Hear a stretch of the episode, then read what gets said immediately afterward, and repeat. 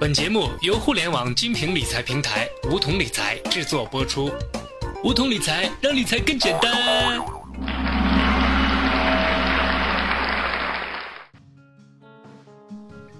亲爱的听众朋友们，欢迎收听梧桐电台，我是梧桐小学弟。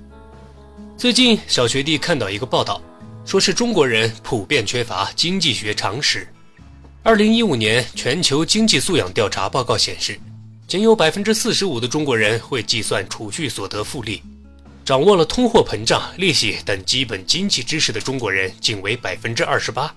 此外，中国人还是一个矛盾体，在连最基本的经济常识都搞不懂的前提下，却疯狂的喜欢投身经济市场，炒股、炒楼、抢黄金，全是一哄而入。另一份数据统计发现，在超过一点二亿的中国股民中，硕士及以上的高学历股民占比不到百分之四。学历越低的人群越爱玩股票，中专及以下学历人群占据了中国股民的大半壁江山。很多人说，中国股民之所以逃不过一赚二平七亏的魔咒，是因为应该先恶补基本的经济常识。毕竟要追求高额回报，需要先会算清楚能获得多少利益。在我看来，这样的论调显然是不了解中国人呐。首先，从自古以来的民族文化上来看，中国人很勤劳。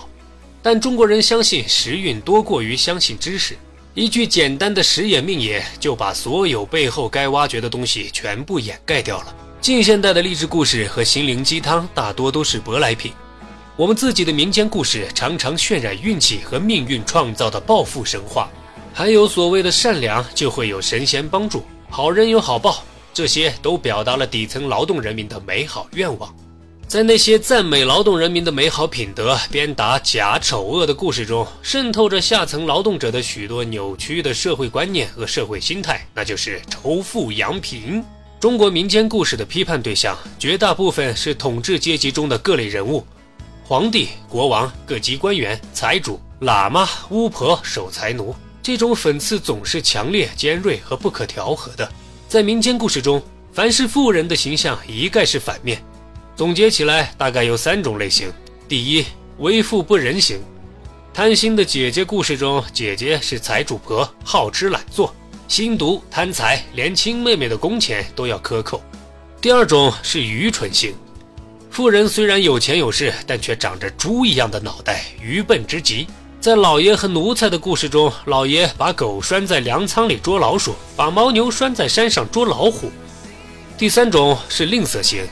一文钱故事中的卢志家产万贯，却让家人忍饥挨饿，甚至算计着到朋友那里蹭饭吃，以节省自己家的粮食。关于神仙帮助穷人的作品更多。在中国民间故事里，各路神仙都同情帮助穷人，他们或者直接搭救受苦受难的穷人，或者赠送宝贝让穷人有吃有喝，享用不尽，或者让美丽的仙女下凡嫁给穷人家的小伙子。除此之外，在主流的文艺作品中也传递出类似的思想，《左传》“富而不骄者险”，孔子“君子忧道不忧贫”，荀子“穷处而荣”等等。仇富扬贫的社会观念，说到底是精神胜利的产物。吃不到葡萄便说葡萄酸。在现实生活中，穷人也在千方百计地追求财富，渴望吃穿不愁，甚至富甲一方。可以说，人心是思富而弃贫的。然而，自然和统治阶级的双重压迫，再加上生产力落后、收入低微，使他们富的目标可望而不可及，从而导致了他们相信神仙多过于劳动，相信时运多过于知识。时至今日，这种旧时代留下的观念依然根深蒂固。不管是不是善男信女，很多人都会不知不觉地暗示自己的运气来了。再说回到金融市场。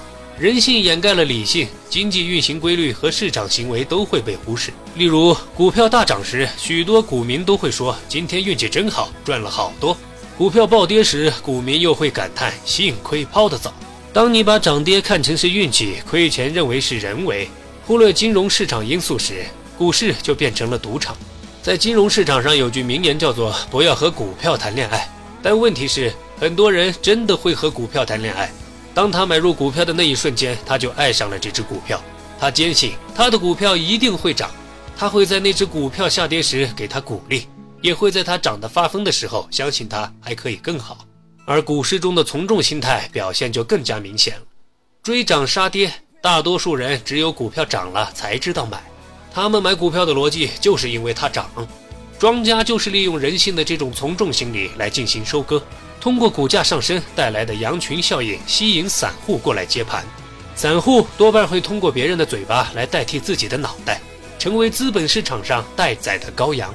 受长久以来耳濡目染的财富价值观念影响，中国人嫉妒财富又极度渴望财富，只因为时来运转可以一夜暴富。因此，从民族文化、人心的角度来看。中国人大部分缺乏经济学常识，并非他们不想补课，而是他们潜移默化地认为这些东西在自身的市场行为中用处并不大。